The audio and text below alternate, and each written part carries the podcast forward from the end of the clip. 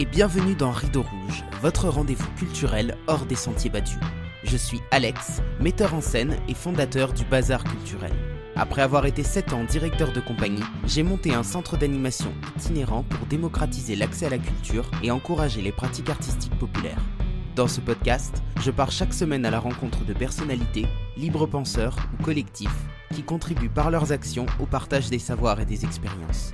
Alors si vous êtes à la recherche d'une parole engagée, montez vite à bord car le départ est imminent.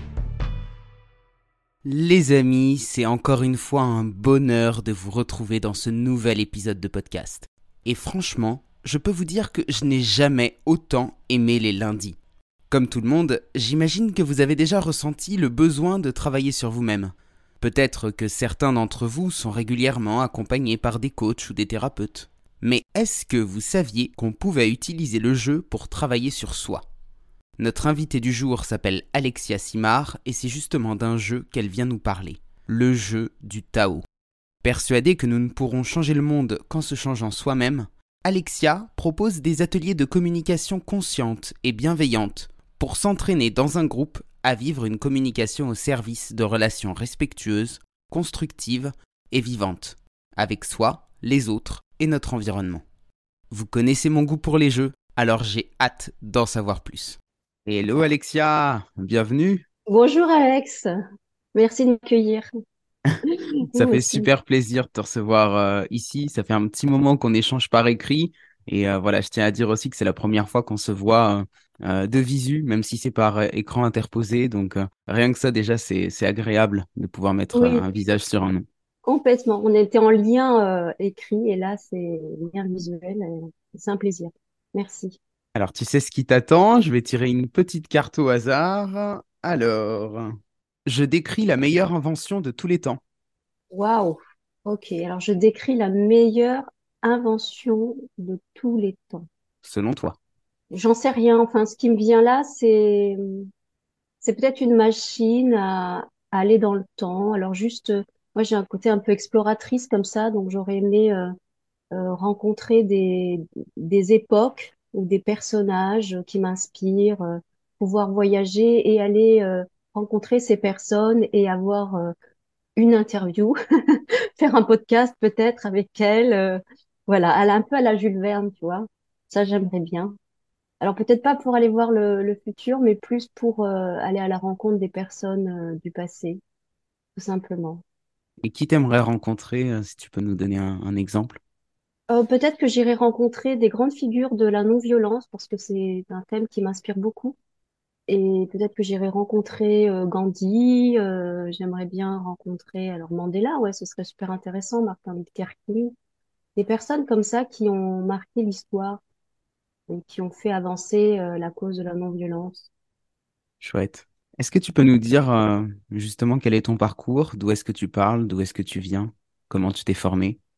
Alors, je, pars, euh, si je remonte très loin, j'ai commencé en faisant de la radio. Donc, rien à voir avec ce que je fais maintenant. Et puis, à un moment donné, j'ai dû faire un choix euh, un peu alimentaire. Et donc, je, suis devenue enseignante. Euh, donc, je suis encore enseignante euh, à mi-temps, enseignante spécialisée. J'accompagne les élèves en difficulté. Et euh, parallèlement à ce travail d'enseignement, j'ai, été confrontée en tant qu'éducatrice de mes enfants et de ma classe à des situations de violence, de violence de ma part et euh, des situations de violence d'enfants entre eux ou de violence de parents, etc. Et ça m'a beaucoup, euh, comment dire, euh, interpellée. Euh, j'ai senti à quel point je pouvais être responsable du climat que je pouvais mettre dans ma classe et de des relations que je pouvais avoir avec mes enfants. Et donc, je commençais à me former à la communication non violente en 2014. pour moi, ça a été euh, une révolution parce que j'ai découvert à quel point je pouvais être euh, l'auteur, je pouvais prendre la responsabilité du monde dans lequel je vis et à quel point j'avais à me transformer pour créer un climat euh, meilleur dans les relations. Donc le chemin a commencé comme ça. Voilà, et, puis de, de, fil en aiguille, entre-temps, j'ai animé des, des, ateliers de colibri à Chartres. On a créé ce groupe colibri. Et il y a eu une demande sur euh, une formation en communication non violente. Et comme je commençais à me former, j'ai, comme ça, de manière assez euh, informelle, commencé des groupes de partage de ce qu'est la communication non violente. Et c'était ce qui nous, en fait, c'était un peu le fil rouge de nos animations, puisque on animait sur un format de non pas de débat, etc., mais de, de communication bienveillante, euh, voilà. Et euh, et du coup, j'ai commencé à partager ça. Et comme il y a eu des demandes, j'ai commencé à créer des groupes de communication, euh, d'initiation à la communication bienveillante. Et ces groupes se sont perpétués. Et à un moment donné, je me suis dit, et pourquoi je ne créerais pas ma petite entreprise Et j'ai, voilà, maintenant je suis sur un parcours de formation de formateur. Et dans l'idée, c'est, c'est vraiment de déployer euh, des formations autour de, de la communication bienveillante. Donc ça, c'est vraiment le, le tronc, je dirais, euh, central de mon activité. Et puis, il y a d'autres activités qui, se, qui sont venues se greffer à ça, entre-temps. Voilà, je sais pas, est-ce que c'est assez complet, euh, Alex? C'est très bien.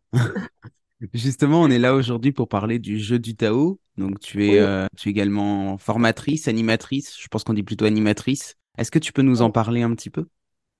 Oui, alors le jeu du Tao, c'est curieux comme il s'est inscrit dans mon existence parce que je l'ai depuis très longtemps euh, dans mes étagères. Je l'ai euh, eu dans les années, euh, alors je, je suis vieille, hein, dans les années 90.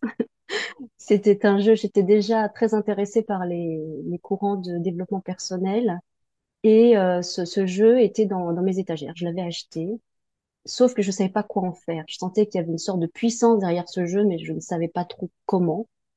Et puis, euh, il, est revenu dans ma vie parce qu'il faut dire que je l'ouvrais, je le regardais, puis je disais, bon, bah, ok, super, qu'est-ce que je fais? Et puis, donc, quand on j'ai commencé ces, animations euh, avec les colibris, euh, je, me suis dit que ça pouvait être l'occasion de créer un jeu, d'avoir un moment de coopération, de jeu coopératif pour mieux se connaître. Et je l'ai sorti de sa boîte. J'ai commencé à le découvrir comme ça. Donc, j'ai vu tout l'intérêt euh, de la coopération et puis de pouvoir euh, avancer sur une quête. Et le moment où ça a été le, le plus révélateur, c'est quelque chose comme un petit peu avant le confinement. On s'est retrouvés entre plusieurs amis à se dire, mais en fait, on a des quêtes chacune, là, on a des projets de vie et on se connaît, on pourrait s'accompagner mutuellement pour réaliser ces projets de vie. Et c'est là que tout à coup, ça a émergé en moi en disant, mais j'ai un jeu qui permet ça, qui s'appelle le jeu du Tao. Alors, on pourrait se retrouver une fois par mois et s'accompagner mutuellement là-dessus. Et c'est tombé. Alors, on a posé une date pour commencer la première séance, c'était le jour du confinement. Donc, en fait, c'était drôle parce que on a passé du coup neuf mois, chaque mois à se voir à date euh, préfixe pendant ce temps de confinement, soit en visio, soit en, réel pour s'accompagner sur ce jeu. Et j'ai mesuré à quel point il a été euh, très, très précieux dans mon cheminement, parce qu'à l'époque, c'était vraiment pour moi l'idée de d'avoir ce, ce mi-temps que j'ai actuellement euh, à l'Éducation nationale. Et je savais pas trop comment m'y prendre, comment créer un projet derrière, etc. Et ce jeu m'a permis justement de concrétiser, de faire les, les petits pas importants pour y accéder, à m'autoriser aussi à le faire. Et euh, voilà, ça, ça a été la, une étape euh, cruciale. Ensuite, ce jeu m'a accompagnée moi-même parce que j'ai continué à faire des petites quêtes, euh, voilà, euh, initiatrices. Et je, je sortais le jeu, je sortais les cartes et de manière très régulière, tous les deux jours, voilà, je sortais une carte, j'abattais une carte et, et je me posais la question et je faisais de la prospection et j'écrivais sur mon petit carnet de bord où j'en étais et je, voilà, j'actais et je voyais que j'avançais. Euh, donc ça a été une étape aussi importante. Et la dernière étape, celle où j'ai voilà, j'ai senti là, je peux le présenter quand même à, des gens qui pourraient être intéressés, c'est que hum, j'avais ces activités de, de découverte de la communication bienveillante. Et quand je reçois des personnes dans ces groupes, je vois qu'il y a des personnes qui ont besoin de soutien, qui ont besoin de, de, de se sentir épaulées dans des moments difficiles et qui, euh, voilà, et, qui aimeraient pouvoir avancer dans leur vie. Et je me suis dit, mais alors pourquoi pas mettre ce jeu à disposition d'un public beaucoup plus large, pas que pour moi, mais pour permettre à ces groupes, à ces personnes de se rencontrer, de se parler vrai, parce que c'est un jeu qui, qui amène à l'authenticité, à se parler vrai, à se rencontrer et à pouvoir euh, euh, avancer aussi sur leur projet de vie, avancer dans leur, euh, dans leur vie euh, je dirais personnel ou même parfois professionnel. Alors, dans ce que j'imaginais, moi, c'était plutôt un jeu de plateau, mais là, de la façon dont tu me le décris, j'imagine un jeu de cartes. En fait, on est, on, est plutôt sur un jeu de cartes, c'est ça? C'est un jeu de plateau. Il y a un plateau qu'on appelle le Taoban, qui représente euh, quatre mondes. C'est très euh, cadré en fait ce. Il y a quatre mondes qui symbolisent euh, les, des étapes ou des, des mondes intérieurs, je dirais. Il y a le monde de la Terre, qui est le monde de, on va dire, la clarification de ma quête. Pourquoi cette quête? Pourquoi en ce moment? Qu'est-ce qui est important dans ce que j'ai choisi de vivre là? Ce, cette, euh, ce monde, je dirais, est très important parce que parfois on part sur un, un sujet assez vague et quand on est sur ce monde de la Terre, notre quête peut évoluer, peut changer de visage. On peut se dire, mais finalement, c'est pas tellement ça que je poursuis, c'est autre chose. Donc, c'est important de savoir la base, en fait. hein. Donc ça, c'est la Terre. Après, il y a le monde de, de l'eau, qui est le monde dans lequel on va aller explorer euh, tous nos talents, toutes nos compétences, euh, notre réseau éventuellement, tout ce qu'on a comme ressources extérieures et intérieures pour pouvoir cheminer vers cette quête. Ensuite, il y a le monde euh, du feu, qui est celui euh, où nous allons euh, nous confronter à nos peurs, à tout ce qui peut aussi nous freiner, euh, tout ce qu'on ne veut pas traverser en fait, nos croyances, nos limitations. Donc ça met vraiment, euh, je dirais, euh, en exergue euh, tout ce qu'on ne veut pas toujours voir. Et le- la dernière étape, je dirais, si on suit ce cheminement-là, c'est le monde de l'air. C'est un peu comme une marelle, hein. Et le monde de l'air, c'est le monde euh, du prix à payer, c'est-à-dire, euh, bon, maintenant que je suis là, que voilà, je connais ma quête, je connais mes talents, je connais, voilà, je vois à peu près ce qui me limite. Est-ce que je suis prête à sauter, passer, sauter, euh, voilà, dans le vide, à y aller? Et c'est le prix à payer un petit peu, hein. Qu'est-ce que je laisse derrière moi? Est-ce que je suis prêt à aller au bout? Donc ces quatre mondes sont, euh, sont sur un plateau et euh, il y a plusieurs cas sur ce plateau. Il n'y a pas que des cartes de questions, il y a aussi des cartes de défis qui permettent de fédérer le groupe et il y a les cartes oracles qui sont des cartes donc de, de conseils. Super, c'est très complet. Là, dans ce que j'imagine, tu vois, c'est à mi-chemin entre un outil euh, de, de travail personnel tel que tel qu'on peut les utiliser et tel que je les utilise en bilan de compétences et, euh, et quelque chose peut-être de, de, de plus spirituel euh, tel qu'on peut le trouver euh, dans, dans des jeux de oracles et compagnie, quoi. Donc c'est vraiment complet. C'est très complet. Moi, ce que j'aime dans ce jeu, bon, parce que j'ai une part de moi qui est très, euh, très reliée à la magie, euh, qui est reliée au ciel euh, d'une certaine manière. Et euh, ce que j'aime dans ce jeu, c'est ça. C'est vraiment ce lien entre la terre. Enfin, c'est très concret. Ça peut être très réaliste parce qu'on va clarifier au plus juste là où on en est dans la vie, hein, dans le quotidien. Et en même temps, on n'oublie pas que il y a quelque chose de la synchronicité qui peut jouer. Il y a l'inconscient. Il y a, euh, bah, il y a l'oracle. En fait, il y a la, puissance aussi de la magie, de l'intuition qui est présente et qui fait partie euh, de, de l'existence.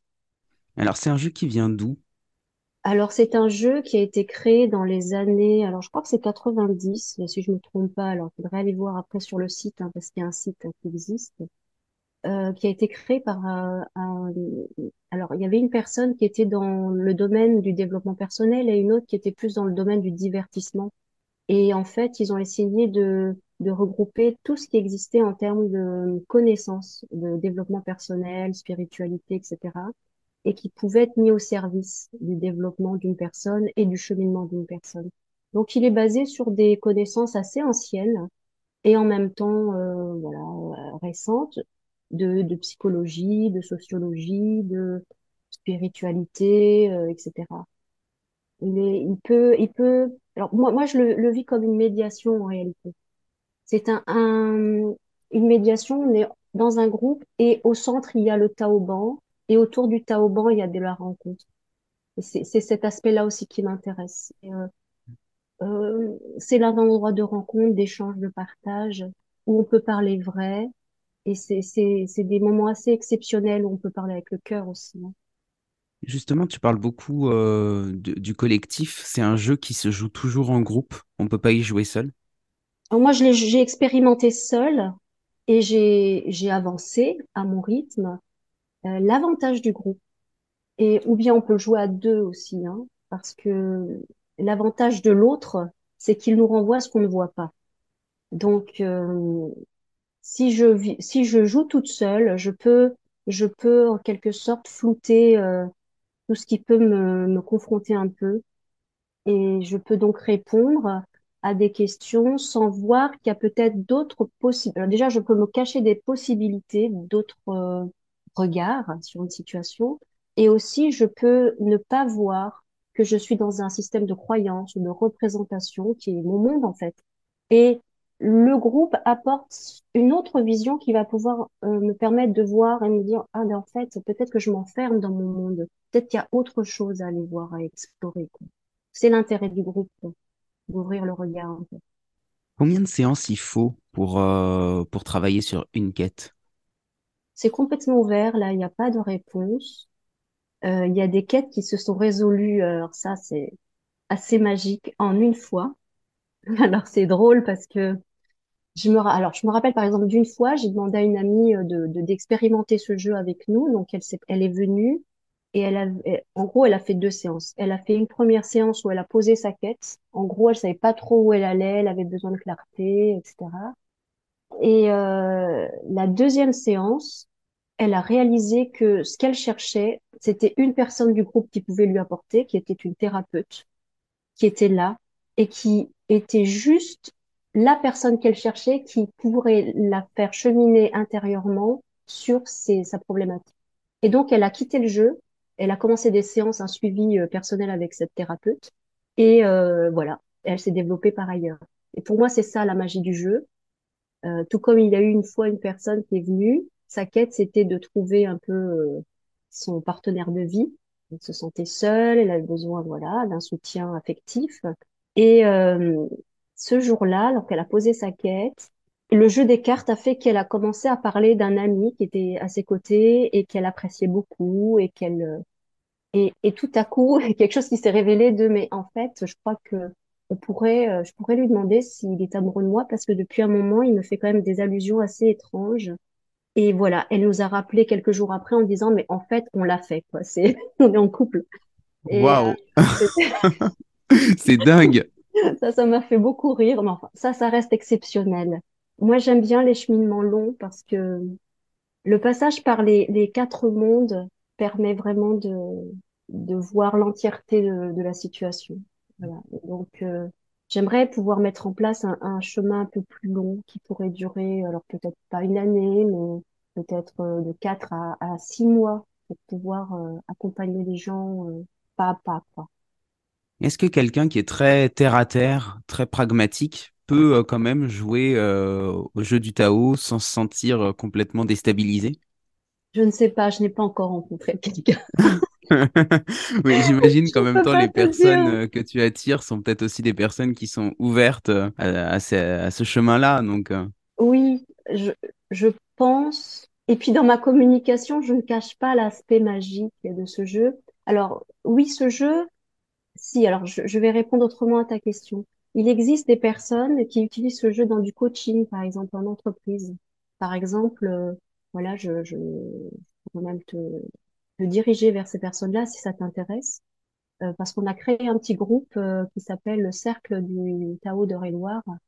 Et dans, dans ce cercle-là, c'est des personnes de toutes sortes. Et il y a notamment des personnes qui s'adressent spécifiquement aux entreprises. Donc là, vraiment, c'est terre à terre il y a du coaching, il y a un projet et on y va. Quoi. Ma cible à moi est vraiment différente. C'est-à-dire que si je suis fiable par rapport à ma personne, je suis comme ça, j'aime bien, j'aime bien l'intimité, j'aime bien la profondeur. voilà. Du coup, j'attire des personnes qui sont plutôt sur des cheminements personnels et qui ont un côté peut-être euh, à accepter la magie à, accepter l'irrationnel. Euh, voilà. Donc pour l'instant, je n'ai pas croisé de personnes terre à terre qui claquent la porte en disant mais qu'est-ce que c'est que ce truc? Mais c'est possible, c'est possible. Est-ce que lors d'une partie, l'animateur, l'animatrice dans ton cas joue aussi? Ou est-ce que tu es dans une position d'observation, de guide? Alors j'ai euh, pratiqué euh, le fait de d'animer, de jouer, et c'était très inconfortable en réalité parce que le jeu du Tao est assez ritualisé. Il y a quand même des temps respectés, il y a des, il y a des rituels. Donc, euh, faire les rituels et en même temps penser à sa propre quête, c'est compliqué. Euh, bon, ça, c'était entre amis, donc c'était un peu différent. Euh, là, j'aime bien me dégager complètement de, de mes propres euh, difficultés, préoccupations, parce que je peux rester ouverte à ce qui se dit. Il y a certains moments où, euh, lorsqu'il y a des moments de partage, l'animateur est là aussi pour euh, reformuler ce qui a été dit. Donc, ça demande quand même une certaine présence et attention et à, à, pouvoir reformuler de manière bienveillante le cadre de ce jeu, c'est justement euh, de s'adresser à l'autre avec euh, écoute, empathie et bienveillance. C'est cet aspect-là aussi que, voilà, que je, qui est important pour moi. Autre question, est-ce qu'on peut venir avec une quête collective? Tu parlais notamment euh, de son utilisation en entreprise. Est-ce que par exemple un groupe de personnes euh, qui travaillent ensemble, soit euh, dans la vie personnelle, soit dans la vie professionnelle, peuvent venir avec une quête commune et essayer bah, de travailler ensemble sur leur communication, sur, sur ce qu'ils attendent les uns des autres et sur, sur leurs objectifs? Oui, je, je sais qu'il est utilisé dans cette, dans cet objectif-là, dans certains endroits, oui. J'avais proposé une fois dans un groupe de, dans une maison de thérapeutes où il y avait euh, quelques tensions et je me disais que c'est un excellent outil pour fédérer. Parce que euh, là, on va parler à visage découvert, on va tomber les masques en quelque sorte et pouvoir, euh, pouvoir s'aligner sur des valeurs communes. Donc, en effet, moi, je trouve que c'est un très bon outil pour ça. Est-ce qu'on peut le pratiquer chez soi? Je pense que tu as déjà un petit peu répondu, mais en fait, oui, c'est un jeu qui est accessible. Oui, oui, bien sûr, on peut le pratiquer chez soi. Moi, je m'en suis servi un peu comme une routine de d'introspection, de, de, questionnement. euh.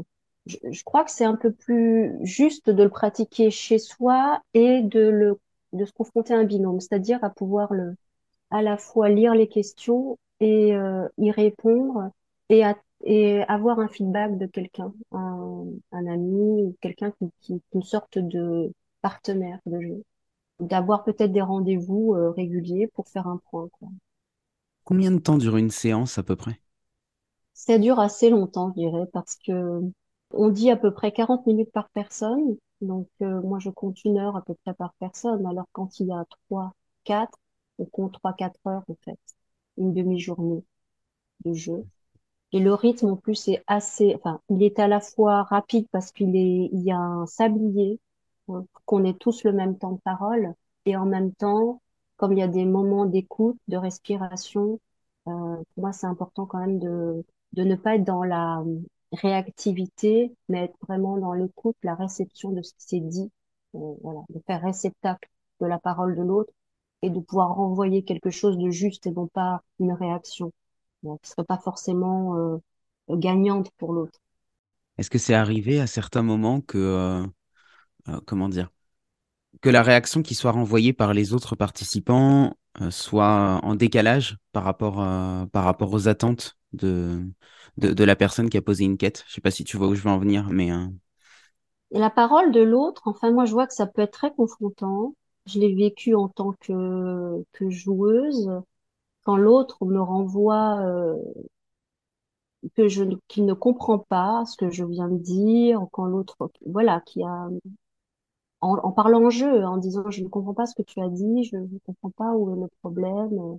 C'est confrontant parce que ça nous rend perplexes et ça nous permet de, de nous ajuster intérieurement, d'aller voir. Donc, euh, ça n'est pas très confortable à certains moments. Ah, parfois, c'est, c'est très enveloppant parce qu'il y a des retours où les personnes se disent euh, ce qu'elles voient en talent, en lumière chez l'autre. Et j'ai vu des très beaux échanges de mes, euh, empathique euh, de type, mais euh, est-ce que tu vois euh, à quel point tu peux être solaire et apporter aux autres par la lucidité, par euh, l'empathie, je ne sais rien, par la bienveillance que tu dégages, par la détermination que tu as, par ta capacité à, à faire face aux événements. Donc, euh, ces retours-là nous enveloppent. Et puis, à certains moments, il y a des retours qui sont plus fermes, qui sont plus tranchants parce que c'est tu dis ça, mais je ne comprends pas dans ta situation, cette parole. pour moi, c'est c'est un petit peu décalé ou je verrais ça plutôt autrement. Et du coup, ouais, ça vient nous bousculer en fait dans nos dans nos convictions, dans nos opinions. J'avais lu aussi euh, quelque part, peut-être sur Internet, je sais plus si c'était sur euh, ton site ou autre, euh, que très souvent les participants gardaient contact et que l'idée c'était justement de, de valider ce qu'on allait mettre en place à l'issue de la partie, de se donner en fait des défis et de, de vérifier d'une certaine façon que ces défis allaient être appliqués. Est-ce que ça c'est des choses que toi tu fais? Oui, complètement. En fait, ça fait partie du jeu. Dès lors que on démarre la partie, il y a un rituel qui nous engage tous dans la coopération, la bienveillance donc ça fait partie en fait des principes. Et euh, à la fin du jeu, lorsqu'on tire l'oracle, il nous donne un conseil. Et ce conseil-là, il nous peut nous aiguiller vers une direction. Euh, par exemple, il peut nous demandé euh, de ralentir ou de, au contraire, passer à l'action. Ou ça peut nous demander de, de, voir plus petit ou de voir plus grand. Bref, les oracles, c'est le yiking qui est quand même très précis en fait. Et euh, à partir de ce conseil, quelque chose émerge d'une action possible pour aller vers ma quête et en même temps suivre les conseils de l'oracle. Donc il y a un temps où je me dis je peux faire un petit pas pour aller vers ma quête. Ça peut être euh, des personnes qui ont pris des décisions comme euh, faire une activité régulière pour s'ancrer davantage, ou euh, ça peut être bon là j'ai pas toutes les idées qui me viennent en tête, mais c'est des petits pas possibles. Parfois c'est des petits pas difficiles à faire. Moi je me souviens d'une personne qui on lui avait retourné que, parce que quand la personne ne trouve pas de solution, il peut y avoir un moment où le groupe peut chacun, enfin, chaque personne peut proposer, euh, à moi à ta place, je ferai ça. Voilà. Et euh, voilà, la personne prend, ne prend pas.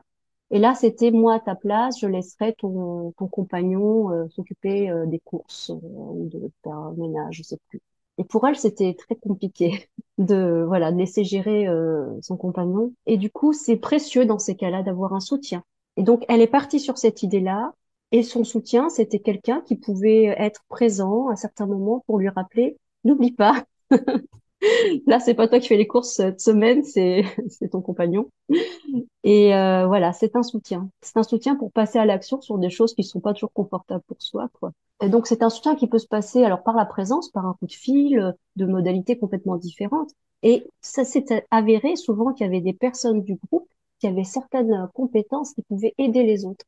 Alors ça, c'est extraordinaire parce que euh, voilà, des personnes, par exemple, qui sont euh, dans le développement euh, dans la RH et il se trouve qu'il a une personne qui cherche un emploi. Donc, elle se donne rendez-vous à un, moment donné à l'extérieur, pouvoir s'aider mutuellement sur le CV, par exemple. voilà, il y a eu des choses comme ça. Il y a eu tout à coup une personne qui dit qu'elle fait telle ou telle activité, puis l'autre dit ah bah c'est drôle, c'est un truc que je rêverais de faire et moi ça me confronte tellement de le faire toute seule et donc il y a eh ben écoute je t'y emmène comme ça tu vas le faire et, et ça va te on va voir ce que tu en, retires. Il y a eu des personnes qui se sont accompagnées mutuellement sur euh, des constellations familiales et qui sont allées à deux. Enfin je veux dire ça crée quand même euh, ça crée euh, du lien et ça crée des amitiés extérieures. Ça, c'est génial. C'est, c'est incroyable. J'adore ce, ce témoignage. Ah ben, moi, ça me, ça me touche beaucoup à chaque fois de voir parce que je peux pas préméditer ça. Je, je permets juste de faciliter la communication. On s'engage sur euh, certaines personnes, on les revoit pas, mais on s'engage quand même à soutenir quelqu'un. Et quand je revois, quand c'est un groupe long, des personnes qui sont engagées sur plusieurs séances, je les revois euh, une ou deux séances plus tard, qui se serrent dans les bras, qui me disent ouais, on a fait un concert ensemble, c'était super. Ah oui, puis tu sais, le week-end dernier, quand on s'est vu, putain, mais alors vous sortez ensemble maintenant. alors, euh, ça continue, elles se passent des petits coups de fil, elles se soutiennent mutuellement. Enfin, bon, il y a beaucoup de femmes pour l'instant, donc je parle en féminin, mais voilà, j'aime beaucoup voir ce mouvement-là. Bah, tu, bientôt, tu ne parleras plus au féminin parce que là, avec tout ce que tu es en train de me dire, je crois que non seulement euh, je, je vais participer, mais je vais même euh, t'inviter à venir, euh, à venir le faire au bazar culturel. Ah, ouais, super. Alors, dans ce que tu dis là, j'imagine beaucoup des quêtes quand même euh, qui sont des quêtes de vie. On parlait de trouver un partenaire, de trouver un emploi, on est plutôt quand même sur des quêtes assez importantes. Est-ce qu'on peut venir aussi avec des plus petites quêtes, des choses un peu plus euh, faciles à mettre en place, enfin faciles, en tout cas euh, qui peuvent à, un moment, à un instant T être compliquées pour nous, mais qui qui soient pas des quêtes de vie. Je vais prendre un exemple concret, par exemple, je n'arrive pas à dire ce que je ressens à mon patron ou je n'arrive pas à dire ce que je ressens à mon mari ou à ma femme. Est-ce qu'on peut avoir des, des choses de cet ordre-là Oui, complètement. D'ailleurs, je me méfie souvent des quêtes trop larges parce que souvent il y a des sous-quêtes en dessous. Hein. Il y a plusieurs. Euh, euh, bon, je garde ça un petit peu en off quand je les entends. On part dessus, mais souvent le jeu nous ramène la personne sur quelque chose de beaucoup plus euh, à son rythme et à sa mesure. Donc, en effet, avant d'atteindre un objectif qui peut paraître énorme, comme je veux changer de vie, je veux me reconvertir, je voilà, il y a des étapes à passer et tout l'intérêt, c'est de revenir à quelque chose que je peux réaliser. Et après, euh, voilà, j'effectue euh, les étapes euh, les unes derrière les autres. D'ailleurs, le l'oracle pour ça est vraiment, vraiment. Alors, moi, je suis à chaque fois bluffée. Parfois, je suis partie sur des quêtes moi-même énormes, quoi, comme voilà, des quêtes intérieures énormes. Et quand je tirais le l'oracle, il me disait que j'étais dans l'excès, en fait revient, revient sur le plateau des, des vaches, enfin, et c'est, c'est, ouf, ça dit que je, je vais me prendre un mur, quoi. Donc ça, je, je trouve que ces retours-là permettent de nous réajuster. Ouais, super, ça veut dire que même si on a les yeux plus grands que le ventre, dans tous les cas, le jeu va nous permettre de, de cibler euh, ce, ce vers quoi on doit attendre, c'est ça? C'est ce que j'ai observé en tout cas. Et même qu'une quête peut évoluer, euh, des personnes viennent avec des quêtes assez larges. Et euh, au fur et à mesure du jeu, là, la dernière fois, par exemple, une personne est venue avec une quête euh, assez large. C'est une personne que je vois depuis plusieurs euh, séances et sa quête évolue plus ou moins, plus ou moins. Mais la dernière fois, il y a eu comme un crack. Elle a réalisé que il y avait toute une partie de sa quête qui servait à rien et qu'elle avait poursuivi comme ça en croyant que c'était le truc important. Et à un moment donné, elle dit non, mais non, mais c'est cette toute petite partie-là de ma quête, en fait, qui est importante. C'est là-dessus que je vais me concentrer. Donc, il y a des prises de conscience comme ça aussi, qui se font au fur et à mesure. Super. On s'approche de la fin de cet entretien. Est-ce qu'il y a des choses que tu n'as pas eu le temps de dire, que tu aimerais exprimer, soit sur le jeu, soit sur la communication bienveillante, soit sur un autre sujet? Euh, je pense que j'ai fait le tour euh, par rapport à la manière dont se joue ce jeu. Il y a, il y a cet aspect, donc il y a le tirage des cartes, il y a l'oracle, il y a le temps, il y a les rituels, il y a la rencontre. Euh, oui, je pense que j'ai fait le tour. Il y a le dé aussi, c'est le, le hasard qui joue. Oui. Ah, alors raconte-moi ça un petit peu. Il y a le hasard qui joue, c'est-à-dire? Bah, c'est-à-dire que le dé, on ne choisit pas les cases sur lesquelles on va. C'est un petit peu comme lorsqu'on tire un, un oracle. Donc le dé choisit en quelque sorte euh, la case. D'accord, donc tu ne choisis pas le monde dans lequel tu vas travailler, si c'est plutôt le, monde de la Terre, le monde de l'air. En fait, c'est le hasard qui choisit pour toi, c'est ça? Tu choisis le monde dans lequel tu vas évoluer, mais le dé va te dire si tu vas être plutôt sur une case blanche, une case de, dire de, de carte, ou une case de défi. Euh, il y a une case noire aussi qui est une libre expression.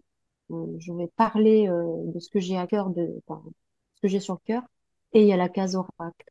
Donc, euh, le dé choisi en quelque sorte. D'accord, ah ouais, intéressant.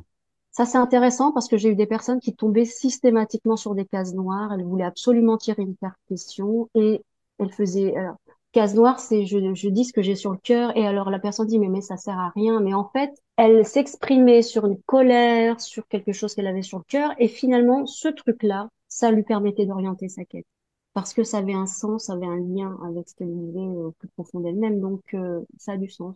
En fait, peut-être qu'elle avait l'impression que la, question allait lui permettre de mieux définir euh, sa quête, alors qu'en fait, elle avait déjà les réponses euh, au fond d'elle, quoi. Au fond d'elle, et c'est le retour du groupe, en fait, qui lui permettait, qui a permis de mettre en, en lumière que ça avait un lien avec, avec sa quête. Il y a une autre question qui me vient, c'est qu'à chaque fois que tu joues, le groupe te fait un retour euh, instantanément? Ou est-ce que c'est euh, comment ça se passe? Est-ce qu'on joue les uns après les autres et du coup instantanément on interagit avec la personne qui vient de jouer? Ou est-ce que c'est chacun son tour? Alors il y a la personne qui a le sablier et le dé, c'est elle qui joue au départ. Lorsqu'elle a fini de jouer, enfin lorsqu'elle a euh, est allée sur une case, elle répond à la question ou elle fait ce qu'elle a à faire sur les trois minutes du sablier. Et ensuite il y a un temps où elle n'a rien à dire, où chaque partenaire de jeu va lui faire un retour sur ce qu'il a vécu et entendu. Donc sur un temps très court. Hein.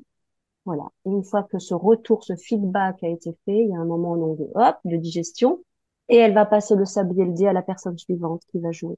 Et on tourne comme ça. Hmm. C'est clair? Ouais, très clair. Merci. Alexia, est-ce qu'il y a une maxime qui régit ta vie? Oui, il y a une maxime, maintenant que tu m'en parles. C'est, euh, j'aime beaucoup la phrase de Gandhi, je reviens à lui, euh, soyons le changement que nous voulons voir dans le monde. Je ne sais pas si c'est une maxime, mais c'est une phrase qui m'inspire. Et il y a une maxime. Alors, je sais pas ce que c'est qu'une maxime, mais j'aime bien me dire que le fruit tombe de l'arbre quand il est mûr. Ça me rassure. ouais, j'adore. J'adore ces deux phrases. Et en plus, ça fait une super transition avec ma dernière question, qui est de savoir si tu avais le pouvoir de changer le monde, par où est-ce que tu commencerais? Euh, Par moi. puisque Bonne réponse. je vais être en cohérence avec la phrase de Gandhi. Enfin, je crois avoir compris que rien ne se ferait si je commence pas à, me changer, à me transformer moi-même. Super. Est-ce que c'est le mot de la fin? Oui, je vois bien partir avec euh, cette invitation-là, aller voir à l'intérieur de nous euh, le chemin vers soi, connaissance de soi. Connais-toi toi-même et tu connaîtras le secret des hommes et des dieux. Merci, beaucoup, Alexia. Merci infiniment, Alex. C'était un moment euh, agréable et, et apprenant pour moi de m'exprimer sur ce jeu. Quel bel échange une fois encore. Je ne sais pas vous, mais moi, je meurs d'envie d'essayer ce jeu. D'ailleurs, j'ai invité Alexia au bazar, alors si vous êtes intéressé par une partie, faites-moi signe. En attendant, voici les trois points que je retiens de notre discussion. Tout d'abord, que le jeu s'appuie à la fois sur des données concrètes, compétences, savoir-faire de la personne, et spirituelles, avec les cartes oracles. Il est donc idéal pour celles et ceux qui veulent commencer un travail sur soi de manière ludique. Bien qu'Alexia soit attachée au côté magique, il peut tout à fait être utilisé dans un cadre professionnel par exemple. Ensuite, que dans le jeu du Tao, l'autre agit comme un miroir et nous renvoie ce que l'on ne voit pas. Même si l'on décide de le pratiquer chez soi, il est donc important d'avoir un partenaire de jeu.